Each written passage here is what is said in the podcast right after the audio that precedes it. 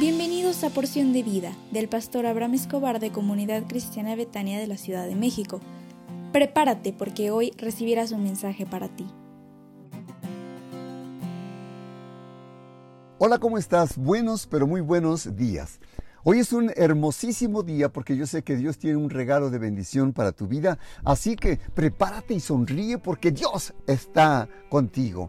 Estamos revisando la serie Semana Santa eh, acerca de los mensajes desde la cruz. Y quiero revisar contigo el tercer mensaje, que es un mensaje familiar. En Juan capítulo 19 versículos 26 al 27, Jesús le dijo a su madre, mujer, he ahí tu hijo, y al hijo le dijo, he ahí tu madre. Porque la responsabilidad del Señor Jesús era cuidar a su madre y en el momento de crisis él estuvo pensando en ella. Fíjate nada más qué cosas. Y porque era muy importante para él encargársela a alguien con el quien tuviera él confianza y este fue su discípulo Juan. Además, como Jesús era el mayor, él tuvo que hacer los arreglos para que en su muerte no pudiera dejar desamparada a su mamá. Qué hermoso hijo. Cuarto, el cuarto mensaje, expresando soledad. Porque dice en Mateo 27:46, Dios mío, Dios mío, ¿por qué me has desamparado? La soledad es una de las experiencias más terribles que cualquier ser humano puede tener. Jesús se sentía solo, abandonado. Después de tener tanta protección y seguridad, este fue un momento difícil en su vida porque la soledad y el desamparo estaba siendo presa de su vida. Su sufrimiento fue sin la ayuda de su naturaleza divina o la intervención del Padre. Literalmente Jesús se sentía solo. Quinto, el mensaje de expresión no fingida. En Juan 19, 28, el Señor Jesús dijo, sed tengo.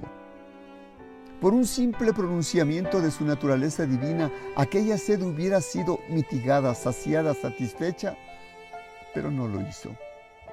En esta expresión, Jesús corroboró la realidad no fingida de su sufrimiento. Jesús tuvo sed, el que fue el agua viva, para saciar nuestra sed y darnos vida, Él tuvo sed. Sexto mensaje el mensaje del fin. En Juan 19:30 Jesús dijo, consumado es. Sus tres años y medio de ministerio se complementan en la cruz. Muchas escenas seguramente pasaron de su infancia por su mente, su ministerio, encuentro con personas, hasta que tiene que admitir, consumado es. En el Calvario caducó el antiguo pacto, la ley y ahora renacía un nuevo pacto, la gracia, que estaría en vigor hasta nuestros días. Séptimo mensaje, expirando. Lucas 23, 46, el Señor Jesús dijo, Padre, en tus manos encomiendo mi espíritu. En el latín esa declaración se lee como Pater in manus tuas comendo spiritum meum, el Hijo de Dios no tuvo exención en la muerte. Nació humanamente y murió humanamente. Su madre le vio nacer, pero también le vio morir. Sin su muerte la expiación jamás se hubiera realizado.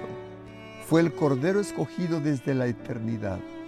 Fue el Cordero mudo que se dejó llevar al matadero. Fue el Cordero inmolado fue el Cordero de Dios que quita el pecado del mundo. ¿Me permites hacer una oración por ti? Padre, te ruego en esta hora por la persona que escucha este audio, para que tu perdón descienda sobre él o ella y concédele en este tiempo que recordamos tu sacrificio y muerte, que se pueda arrepentir de todos sus pecados y le puedas perdonar y que te acepte como Señor y Salvador en tu nombre, Señor Jesús. Amén. Te espero mañana a las 20.30 horas para tomar la cena del Señor y yo sé que será de bendición para tu vida. Prepárate con un poquito de, de jugo de uva, una galleta, pero especialmente con tu familia y tu corazón. Hoy tenemos nuestro Instituto Bíblico a las 20 horas con la materia La Redención del Creyente con Pablo y Betty Delgado. Te esperamos con mucho cariño y levántate y que Dios te bendiga.